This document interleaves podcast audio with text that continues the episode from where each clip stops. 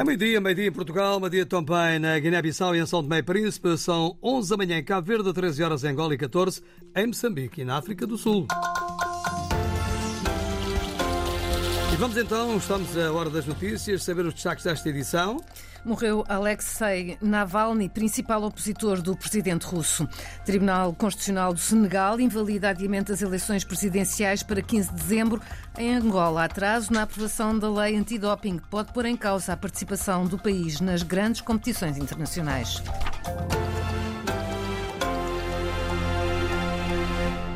Alexei Navalny, o opositor número um do Kremlin, morreu hoje na prisão onde se encontrava, no Ártico, a cumprir uma pena de 19 anos.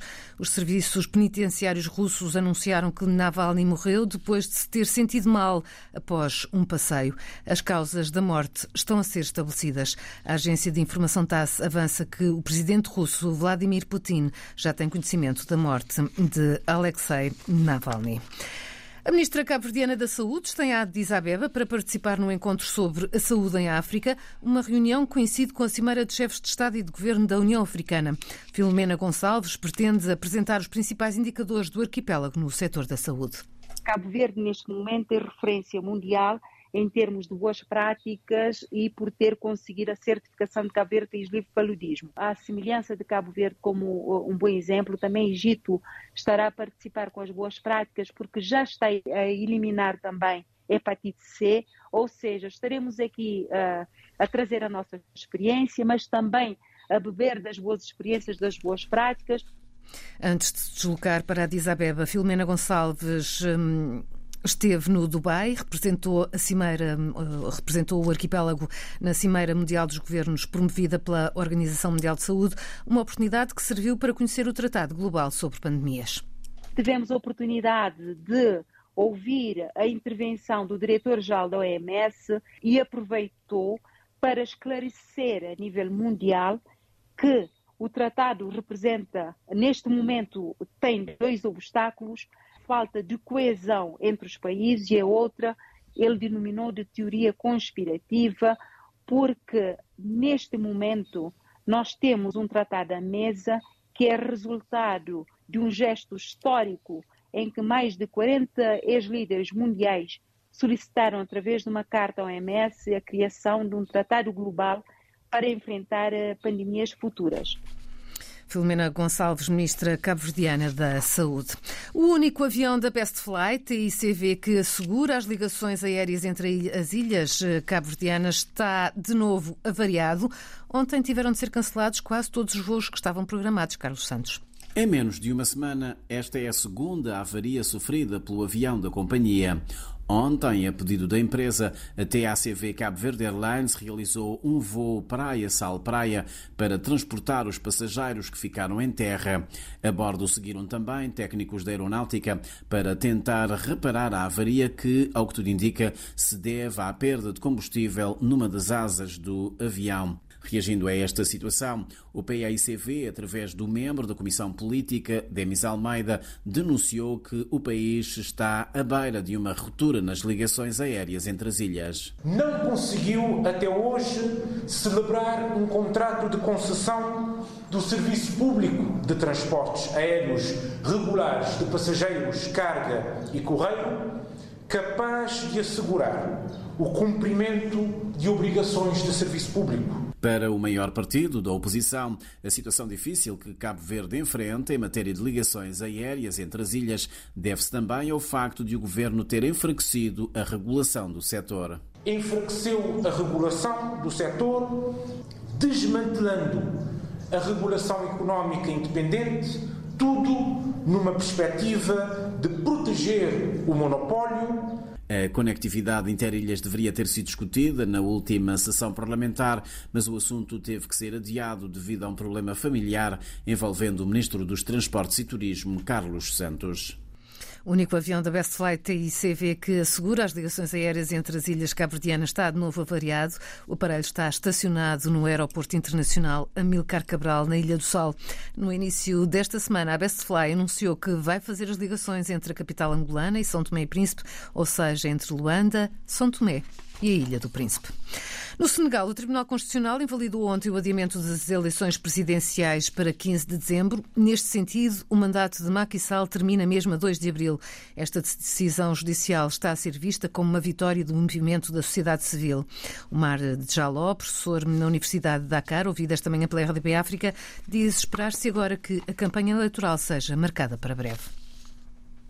Tudo aponta para uma organização rápida, talvez com um prazo eh, muito limitado eh, da campanha eleitoral, porque muitas das vezes aqui no Senegal as eleições presidenciais são uh, eleições de duas voltas, primeira volta e segunda volta.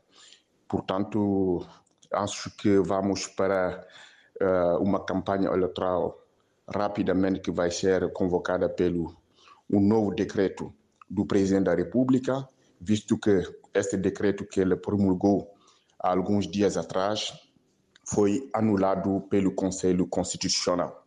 E, ao mesmo tempo, a lei que foi votada pela Assembleia da República foi também anulada pelo Conselho Constitucional.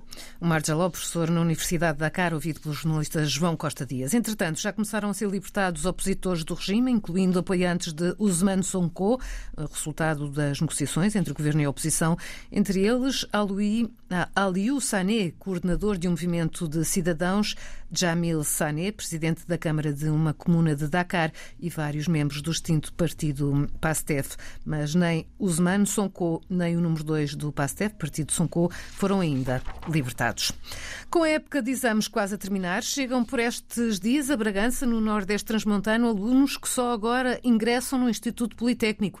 A procura de habitação numa cidade com pouca oferta e uma comunidade estudantil de mais de 10 mil pessoas, Paula Borges, é um grande desafio.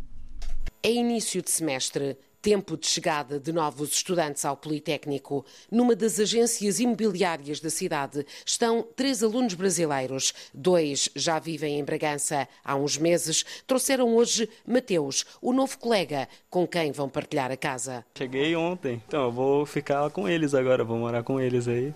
É, e basicamente eu vim porque a minha faculdade lá ela abriu um programa de dupla diplomação. Eu fazia ciência da computação lá e daí surgiu essa oportunidade para vir para Bragança e eu vim. Eu tô gostando. tô gostando do lugar nesse um dia. um bocadinho frio ou não? não? Um bocadinho frio. É bastante frio. Ainda mais a gente que saiu de lá do, do verão agora, veio para cá. Tô passando frio. E é de que cidade? Eu sou de Campo Mourão, lá no Paraná. Meu nome é Cauã, tenho 20 anos e faço informática e gestão aqui. E por que Bragança? Ah, é, quando eu estava no Brasil, eu estava procurando é, uma faculdade assim, muito boa. Eu dei uma pesquisada e vi que o Instituto Politécnico de Bragança era um dos melhores que tinha no país. E aí eu me candidatei, deu tudo certo e vim para cá e estou amando. Estou há um ano aqui já e estou adorando a experiência. Sim, sim, a habitação é um pouco difícil. Eu acho que em Porto, no Portugal por, por inteiro, mas Bragança é, é um pouco mais assim rotativo por causa dos estudantes mais difícil de achar morada, mas aí procurando direitinho e tal, a gente conseguiu achar e tá tudo certo. Encontrar uma casa, encontrar um simples quarto em Bragança é um dos problemas mais apontados pelos alunos, problema reconhecido também eh, pelos responsáveis pelo Politécnico.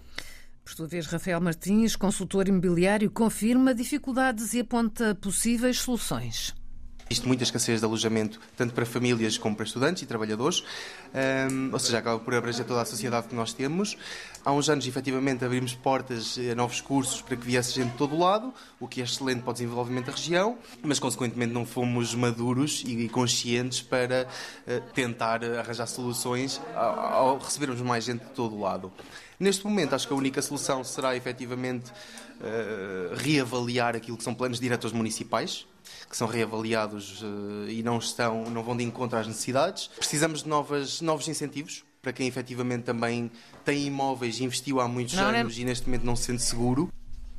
Rafael Martins, consultor imobiliário em Bragança, é a reportagem da, RTP, da RDP África no Nordeste Transmontano, onde está a instituição de ensino superior com a maior percentagem de estudantes estrangeiros. Milhares são dos países africanos. Angola poderá vir a ser afastada das competições desportivas internacionais, como os Jogos Olímpicos de Paris 2024, por atraso na lei antidoping. José Silva. O diploma legal já foi aprovado no passado dia 7 de fevereiro no Parlamento, na Generalidade e por unanimidade após o governo dar entrada do processo com caráter de urgência. Agora, em fase de discussão na especialidade, o Ministério da Juventude e Desportos defende celeridade dos parlamentares na abordagem do processo. Pena de não conseguirmos estar ou honrar com nossos compromissos internacionais, sob pena de não participarmos dos Jogos Olímpicos, Jogos Pan-Africanos, Jogos Paralímpicos. Secretária de Estado para os Desportos de Angola, Teresa Ulundo, que pede urgência ao Parlamento para aprovação final global da lei antidopagem. O atraso da aprovação da lei antidoping pode pôr em causa a participação de Angola nas competições desportivas internacionais. Moçambique, a Comissão Política da Frelimo está preocupada com o aumento dos ataques terroristas em vários distritos da província de Cabo Delgado, no extremo norte do país. Este foi um dos assuntos em análise ontem na reunião da Comissão Política, como refere Ludmila Magun, porta-voz do partido no poder. Foi uma questão analisada nesta sessão e foi bastante ah, debatido o assunto com bastante preocupação, porque realmente as forças de defesa e segurança têm estado no terreno a fazer o seu melhor para conseguir conter esta situação e pensamos nós e queremos encorajar para que continuem com este trabalho. A onda de raptos é outra preocupação.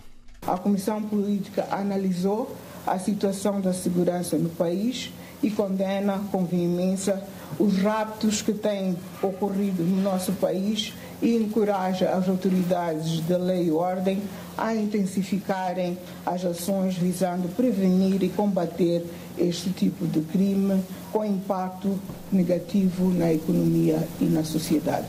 Ludmila Magun, porta-voz da Frelimo Partido que suporta o governo.